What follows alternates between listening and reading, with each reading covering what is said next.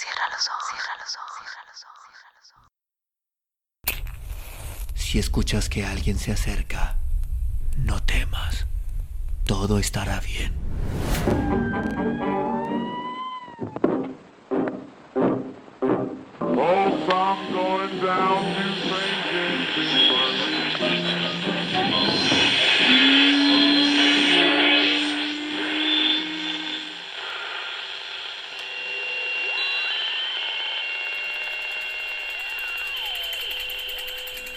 Estás escuchando, Crónica, Crónica, Lunares, el lugar, el lugar donde, donde entra por tus oídos, entra por tus oídos. Bienvenido. El guardavía, Charles Dickens. El guardavía. Fue el 9 de julio de 1865 cuando Charles Dickens pudo haber figurado en la lista de víctimas mortales de un accidente ferroviario ocurrido en Steppenwolf, condado de Kent, Inglaterra. Viajaba con la joven actriz Ellen Terrant y durante unas horas vivieron una trágica situación cuando el tren descarriló. Ambos escaparon ilesos, pero de esa fuerte impresión surgieron muchos de sus cuentos. Lo fantástico atrajo al autor de Oliver Twist y probablemente la mejor que escribió en este género sea la canción de Navidad. Recordarás al viejo tacaño Ebenezer Scrooge, el personaje inolvidable, así como el fantasma de su antiguo socio Jacob Marley, que se le aparecía en las vísperas de Navidad. Sin embargo, se ha seleccionado La Guardavía porque es uno de los relatos más sobrecogedores y además un buen ejemplo de cómo un hecho real puede disparar la imaginación del autor hasta convertirlo igualmente en un hecho irreal. Permanece a una colección de historias ferroviarias, la bifurcación de Mugby, en las que Dickens narra las historias por medio de un curioso personaje que llega de madrugada al empalme mencionado en medio de la tormenta, portando unas maletas negras de Hamburgs hermanos. El guardavías mantiene en suspense, certeramente dosificado y consigue aterrar. El escenario, aunque exterior, es claustrofóbico. El lugar, dice el narrador, que es el más solitario y lúgubre, que jamás vio una luz roja y la aún más sombría negra boca de un túnel deprimente y amenazador.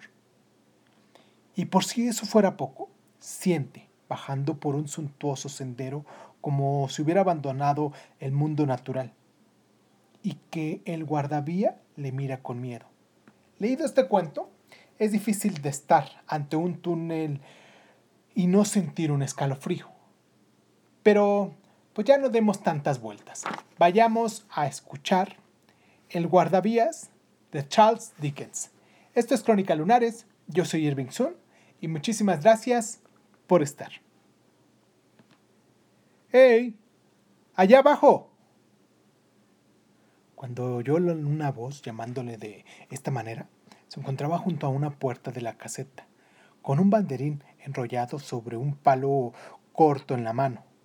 Uno pensaría, teniendo en cuenta la naturaleza del terreno, que no podía caber la menor duda sobre el dónde procedía la voz.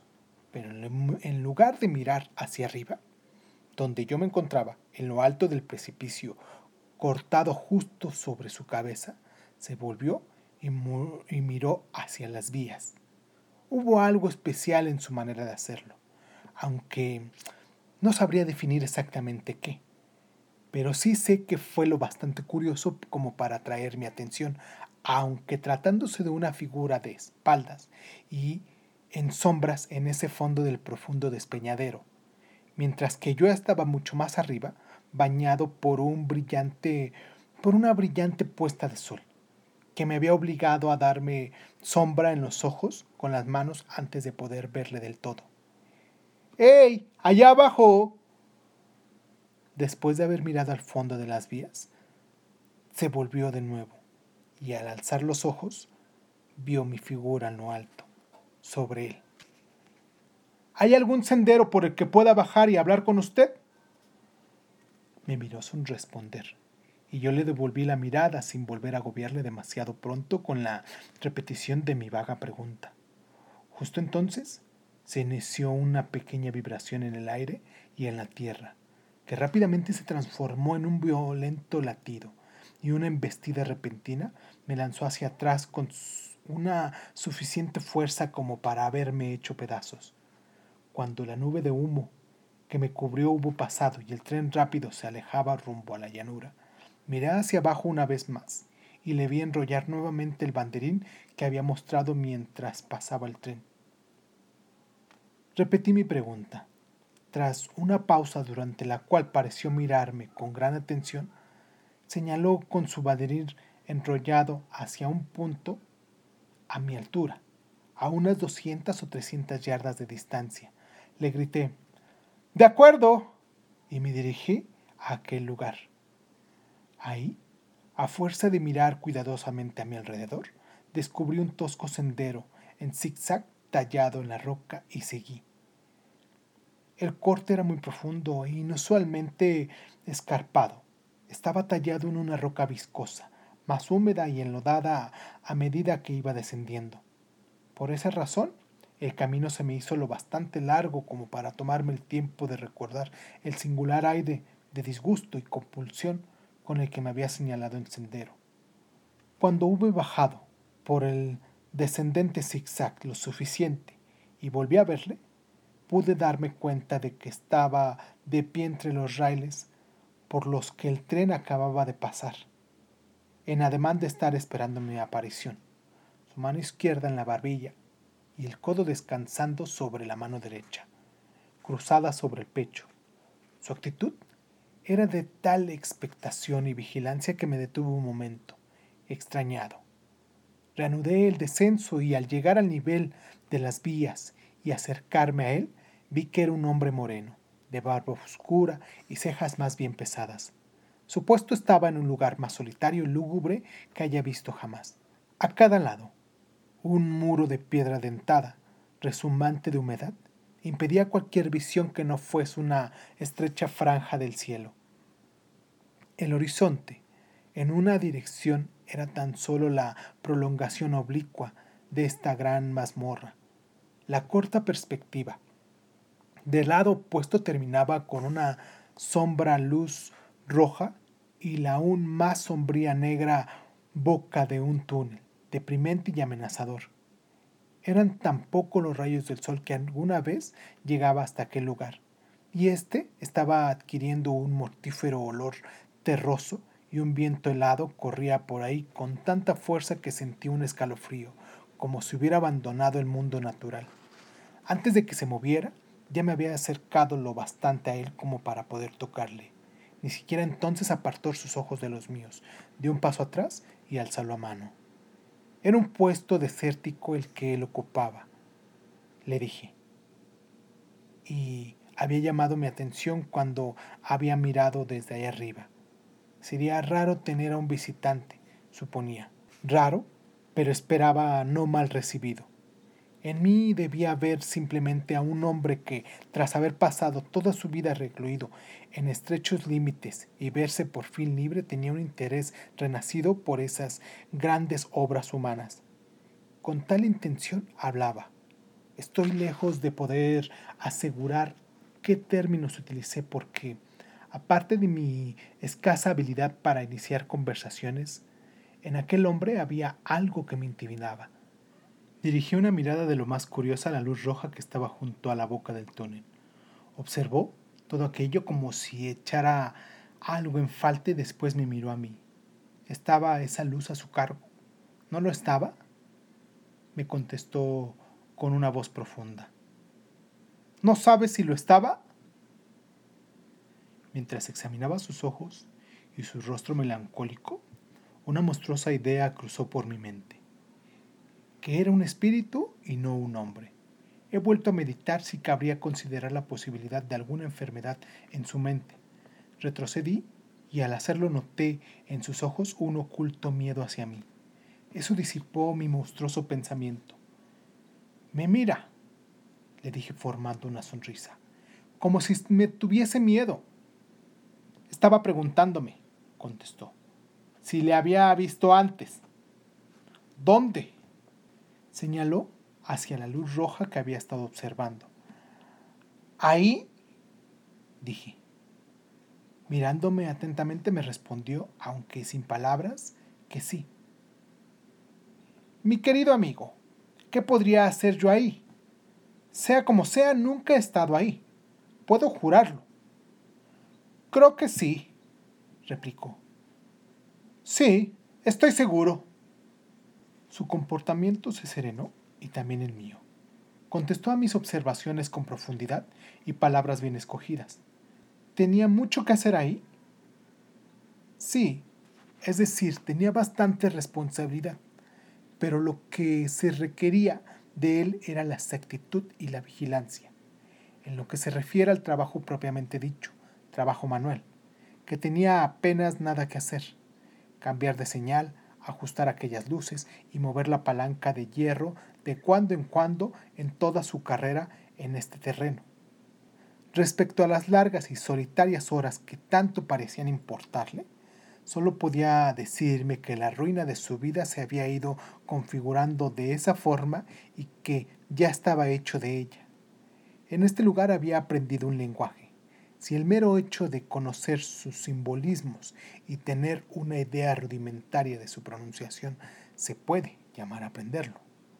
También había estudiado fracciones y decimales y había intentado acercarse al álgebra, pero como le pasaba de niño, el cálculo seguía sin ser su fuerte. Le obligaba el cumplimiento de su deber a permanecer en aquel canal de aire húmedo. Nunca podía remontar los altos muros de piedra hasta la luz del sol. Claro que sí, eso dependía del tiempo y de las circunstancias. Según en qué condiciones, había menos que hacer en esta línea que en otras, y lo mismo podía aplicarse a determinadas horas del día y de la noche. En días de buen tiempo, durante algún rato, abandona las sombras de allá abajo, pero como cualquier otro momento podía reclamarse su campanilla eléctrica, prestaba oído con doble ansiedad y su satisfacción era mucho menor de lo que podía suponer. Me llevó a su caseta, en la que había fuego un escritorio con un libro oficial en el que tenía que hacer algunas anotaciones, un aparato telegráfico con su dial y sus agujas, y las campanillas de las que ya me había hablado. Cuando le dije que confiaba en que disculpaba mi comentario, pero que pensaba que había tenido una buena educación, incluso confiaba, me permitía decirlo sin ofenderle, quizás por encima de aquel puesto. Me hizo observar que este tipo de rarezas no era poco habituales en los colectivos humanos más vastos. Tenía idea de que así ocurría en las cárceles, en el cuerpo de policía, incluso en lo que se considera el recurso más desesperado, la armada, y que esto también sucedía más o menos en toda campaña ferroviaria de ciertas dimensiones. Cuando era joven había sido estudiante de filosofía natural. Dudaba que yo pudiese creerlo, viéndole en aquella barraca. Casi ni él mismo lo creía.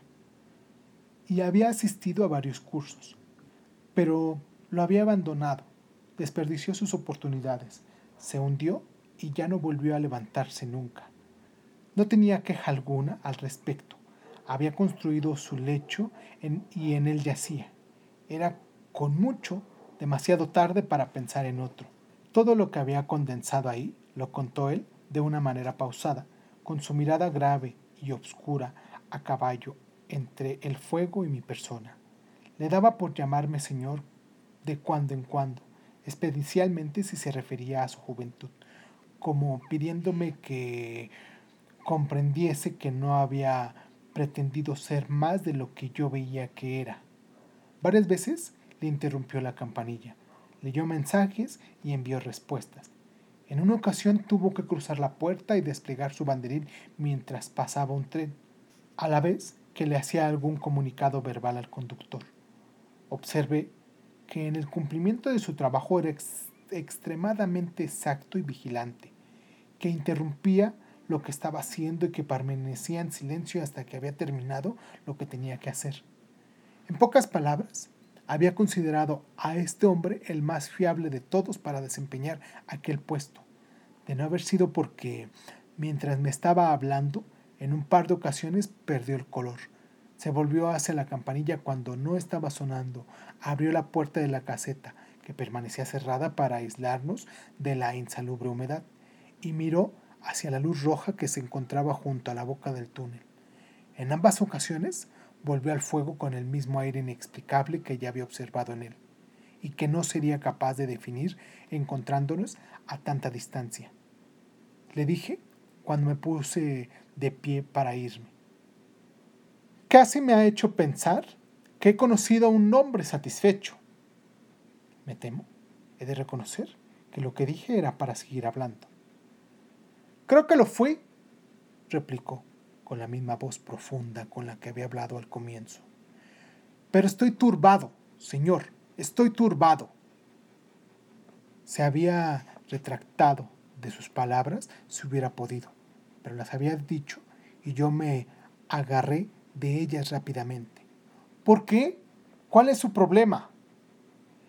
Es muy difícil de explicar, señor. Es muy, muy difícil hablar de ello. Si vuelve a visitarme en otra ocasión, trataré de contárselo. Desde luego que tengo intención de hacerle otra visita. Dígame, ¿cuándo podría hacer? Me voy al amanecer y volveré mañana a las 10 de la noche, señor. Entonces vendré a las 11. Me dio las gracias y me acompañó a la puerta. Le alumbraré con mi linterna, dijo con su peculiar voz profunda hasta que haya encontrado el camino de su vida. Pero cuando lo encuentre no me avise. Y cuando haya llegado a la cima, no me avise. Su comportamiento hizo que el lugar me pareciera aún más frío. Pero dije solamente, muy bien. Y cuando vuelva mañana, no me avise. Déjeme preguntarle algo antes de que se vaya. ¿Qué le impulsó antes de gritar? ¡Ey! ¡Allá abajo! No lo sé, dije. ¿Es que grité algo así? No algo así, señor. Exactamente esas palabras.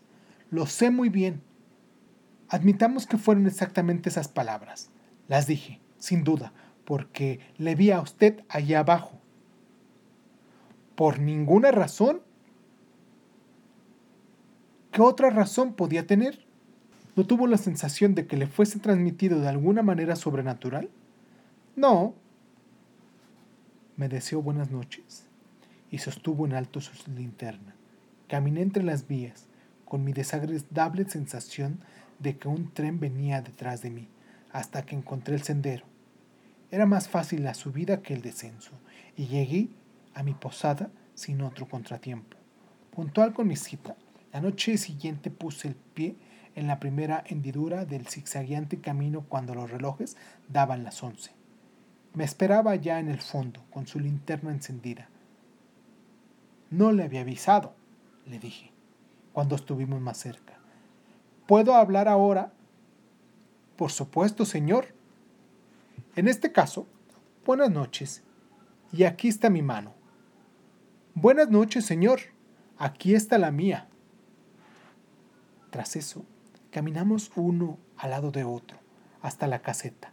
Entramos, cerró la puerta y nos sentamos junto al fuego. Ya me he decidido, señor, comenzó inclinándose en cuanto nos hubimos instalado y habló en un tono que era un poco más que un susurro. No tendría que preguntarme por segunda vez qué es lo que me turba. Anoche le tomé por otra persona. Lo que me turba es precisamente eso. ¿Esa confusión? No, esa persona. ¿Quién es? No lo sé. ¿Es como yo? No lo sé. Nunca he visto su cara. El brazo izquierdo le cubre el rostro y agita el derecho. La agita violentamente así. Seguí sus indicaciones con la mirada, mientras movía un brazo como queriendo dar a entender con la mayor pasión y vehemencia. Por el amor de Dios, despejen el camino, Una noche de luna llena, me dijo el hombre. Estaba sentado aquí cuando oí la voz que me gritaba, ¡Ey! ¡Allá abajo! Me levanté de un salto. Miré desde la puerta y vi que esa otra persona junto a la luz roja que hay cerca de la boca del túnel, haciendo gestos como le acabo de enseñar. La voz parecía ronca de tanto gritar y chillaba.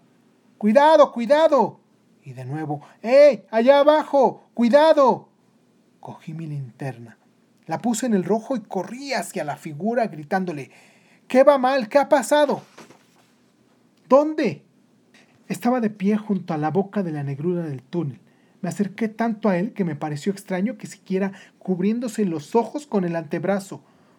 Corrí directamente hacia él, agarrando la mano para poder coger su brazo, pero ya había desaparecido. ¿Dentro del túnel? dije yo.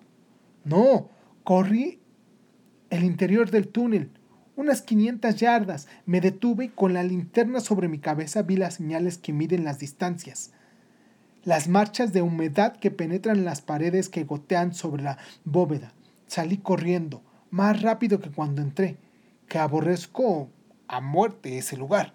Miré a mi alrededor, alumbrándome con mi propia luz roja y subí por la escalera del hierro que llevaba a la galera que hay justo encima. Bajé y regresé corriendo aquí telegrafié a ambas direcciones que se había recibido una alarma. Algo va mal. De las dos direcciones llegó la misma respuesta. Todo bien.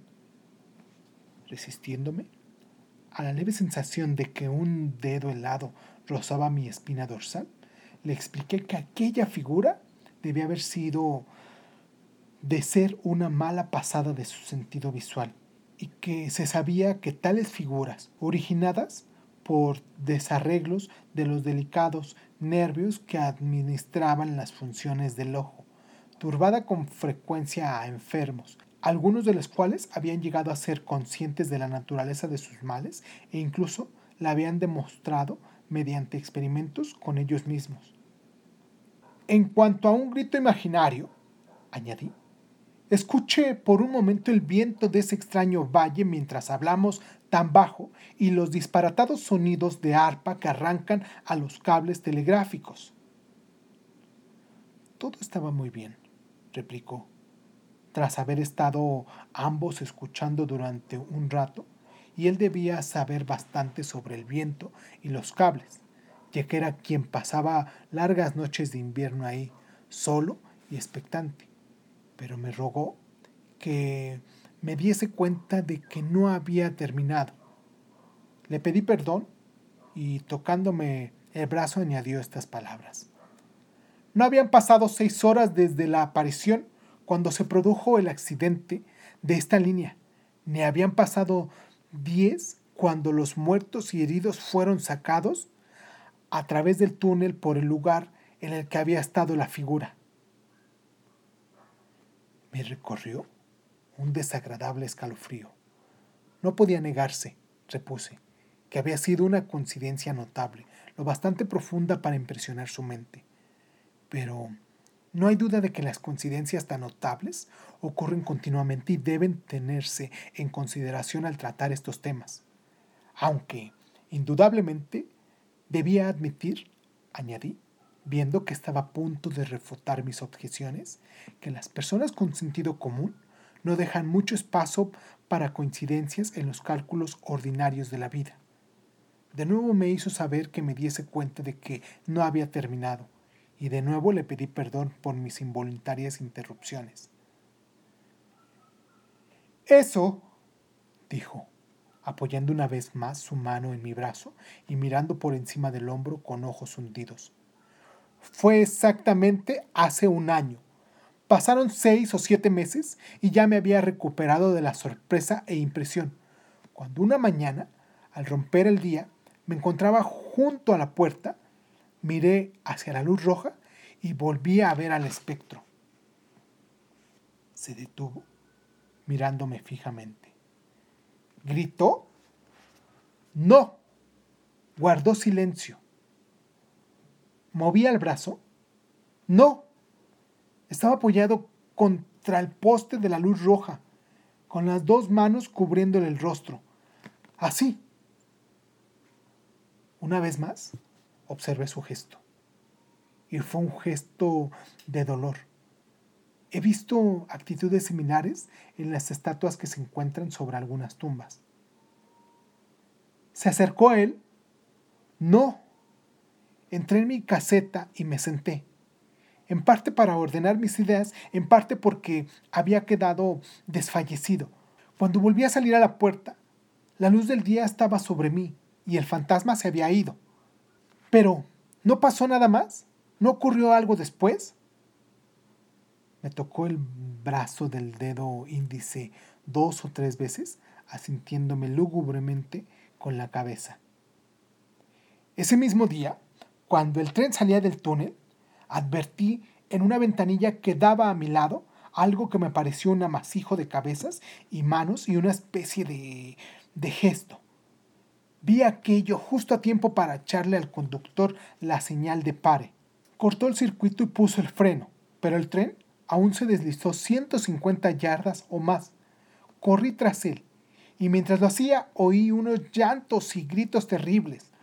Una bella joven había muerto repentinamente en uno de los compartimientos y la trajeron aquí. Yacía en este mismo suelo, aquí donde estamos nosotros.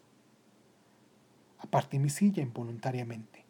Miré las tablas que señalaba y luego le miré a él. Cierto, señor, cierto. Se lo cuento tal y como sucedió. No se me ocurrió nada que decir, en ningún sentido.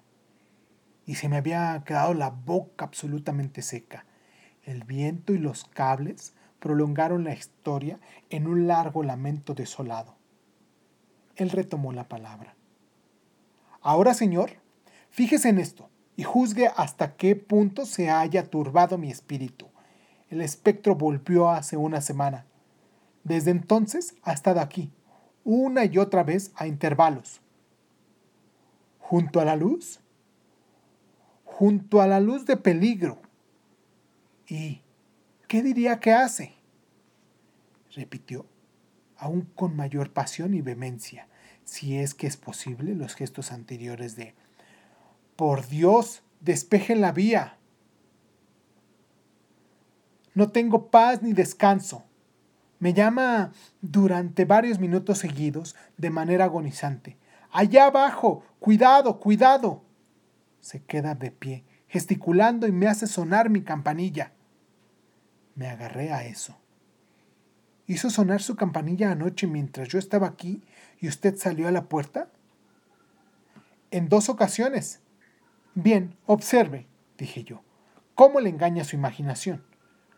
Tuve mis ojos clavados en las campanillas y mis oídos bien despiertos y tan cierto como que estoy vivo, en aquellos momentos no sonó, no. Tampoco lo hizo en ninguna otra ocasión, si exceptuamos cuando funcionó debido al curso normal del trabajo, al comunicar la estación con usted. Movió la cabeza. No he tenido aún ninguna confusión a ese respecto, señor. Nunca he confundido el sonido espectral de la campanilla con el humano. El sonido del fantasma es una extraña vibración de la campana que no proviene del fenómeno alguno, y no he afirmado que la campana se mueve visiblemente. No me sorprende que usted no la haya oído, pero yo sí la oí. ¿Y le pareció ver al espectro ahí cuando salió a mirar? Estaba ahí. ¿En ambas ocasiones? dijo firmemente. En ambas ocasiones. ¿Quiere acercarse a la puerta conmigo y observar ahora? Se mordió el labio inferior y mostrando cierta desgana, pero se levantó. Abrí la puerta y me quedé en el escalón, mientras él permanecía en el umbral. Ahí estaba la luz del peligro, ahí estaba la tenebrosa boca del túnel, ahí estaban los altos muros de piedra del precipicio, ahí estaban, sobre todo, las estrellas. ¿Lo ve? le pregunté, prestando especial atención a su rostro. Tenía los ojos fijos y en tensión, pero quizás no mucho más que los míos cuando los dirigió impacientemente hacia el mismo punto. No, respondió. No está ahí. De acuerdo, le dije. Entramos de nuevo, cerramos la puerta y volvimos a nuestros asientos. Estaba pensando en la mejor forma de aprovechar esta ventaja, si es que se podía considerar como tal, cuando él retomó el tema de una forma tan absolutamente natural, dando por supuesto que no podía haber entre nosotros serias divergencias respecto a los hechos, que me sentí en una situación de lo más impotente. A estas alturas, señor, ya habrá comprendido perfectamente, dijo. Lo que me angustia tan profundamente es lo siguiente. ¿Qué quiere decirme el espectro? Le contesté que no estaba seguro de haber comprendido perfectamente. ¿Contra qué me previene? dijo meditabundo, con sus ojos clavados en el fuego y volviéndose hacia mí solo de vez en cuando. ¿Cuál es el peligro? ¿Hay algún peligro en el aire? Flotando sobre algún lugar en la línea? ¿Una horrible calamidad va a suceder? En esta ocasión no cabe la menor duda. Es una obsesión para mí. ¿Qué puedo hacer? Sacó su pañuelo y se secó las gotas de sudor de la frente acalorada. Si telegrafío peligro en una dirección de la línea o en ambas, no tengo prueba alguna de aportar siguió secándose las palmas de las manos. Probablemente me meta en problemas y no haga bien. Podrían pensar que estoy loco. Tendría que actuar de esta manera. Mensaje. Peligro. Tome precauciones. Respuesta. ¿Qué peligro? ¿Dónde? Mensaje. No sé, pero por el amor de Dios, tomen precauciones. Me despedirán. ¿Qué otra cosa podrían hacer? Era muy triste ver el tormento de su espíritu, la tortura mental de un hombre consciente sometido a la angustia insoportable de una vida intrincada, de una responsabilidad que escapaba de su inteligencia. Cuando apareció el espectro por primera vez junto a la luz roja, continuó echando hacia atrás su cabello oscuro y flotándose las sienes con las manos una y otra vez en el extremo de una angustia febril. ¿Por qué no me dijo que sucedería el accidente? Si tenía que suceder. ¿Por qué es la segunda vez que vino? Oculta su rostro. ¿Por qué en lugar de eso no me dijo, va a morir, que la dejen en casa? Si en estas dos ocasiones vino tan solo para demostrarme que sus advertencias eran ciertas y prepararme para la tercera, ¿por qué no ha acudido a alguien digno de crédito y que pueda actuar? Al verle el semejante estado me di cuenta de que, tanto para el bien del pobre como para la seguridad pública, lo que tenía que hacer de momento era apaciguar su mente. Por lo tanto, Dejé de un lado todas las cuestiones sobre la realidad y la irrealidad y le hice observar que si un hombre cumplía con su deber estrictamente hacía bien y que le quedaba la satisfacción de haber entendido lo que era su obligación, aunque no alcanzase a comprender el significado de esas confusas apariciones. En este esfuerzo tuve un éxito mayor que en los intentos de hacerle desistir de sus convicciones. Empezó a calmarse las preocupaciones propias de su puesto como a la noche anterior comenzaron a requerir su atención por más tiempo, y le dejé a las dos de la madrugada. Le había ofrecido quedarme toda la noche, pero no quiso ni hablar de ello. Me volví a mirar la luz roja según ascendía por el sendero.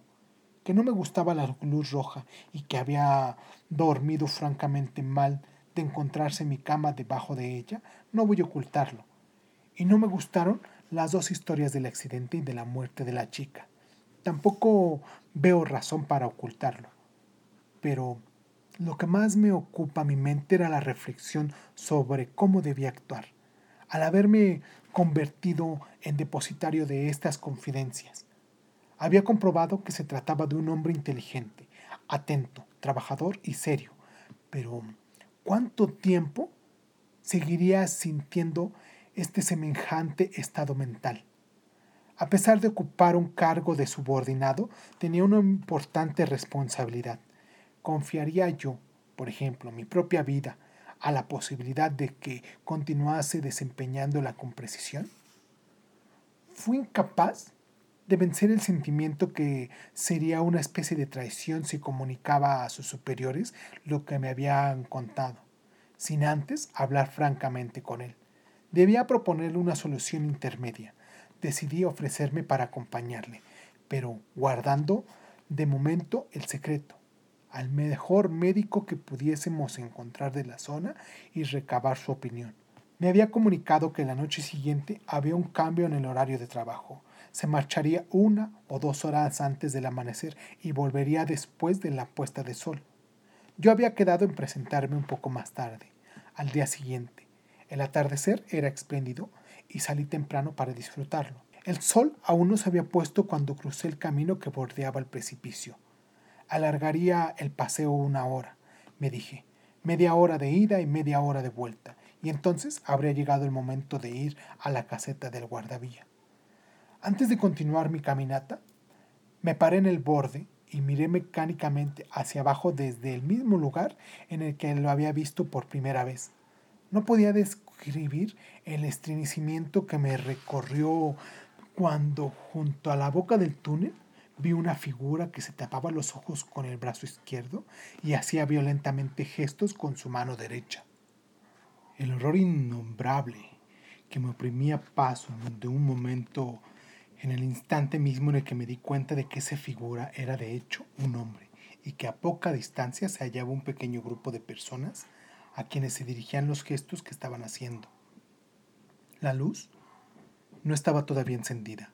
Junto al poste había sido construido con madera y una lona un pequeño armazón muy bajo, enteramente nuevo para mí. No parecía mayor que una cama. Descendí por el sendero tan rápido como pude, con la irresistible sensación de que algo marchaba mal. Me reprochaba haber dejado a aquel hombre ahí, sin nadie que le vigilara o corrigiese lo que hacía, ante el peligro de un desenlace final. ¿Qué es lo que ocurre? pregunté. El guardavía ha resultado muerto esta mañana, señor. ¿El hombre que ocupaba esta caseta? Sí, señor. ¿El hombre al que yo conocía lo reconocerá, señor? Si le ha visto, dijo el hombre que hablaba por los demás, cubriéndose la cabeza con solemnidad y levantando el extremo de su lona. Su rostro está intacto. Oh, ¿cómo ocurrió eso? ¿Cómo ocurrió? Pregunté, volviéndome de uno a otro, como cuando hubiera vuelto de nuevo al cadáver. Lo atropelló una locomotora, señor. Ningún hombre de Inglaterra conocía mejor su trabajo, pero algo no debería de estar en la vía. Fue justo al amanecer. Había apagado la luz y llevaba su linterna cuando la máquina salió del túnel. Él le daba la espalda y lo atropelló. Este hombre la conducía y nos estaba explicando cómo sucedió. Explíqueselo al caballero, Tom. El hombre, que vestía un traje tosco y oscuro, retrocedió hasta el lugar donde habíamos estado antes, juntos a la boca del túnel. Después de tomar la curva del túnel, señor, le descubrí al otro extremo, como si lo hubiese visto por el tubo del catalejo. No había tiempo de reducir la velocidad y sabía que él era un hombre muy cuidadoso. Como no pareció hacer caso del pitido, quité la marcha cuando ya nos abalanzábamos sobre él y le grité tan fuerte como pudo.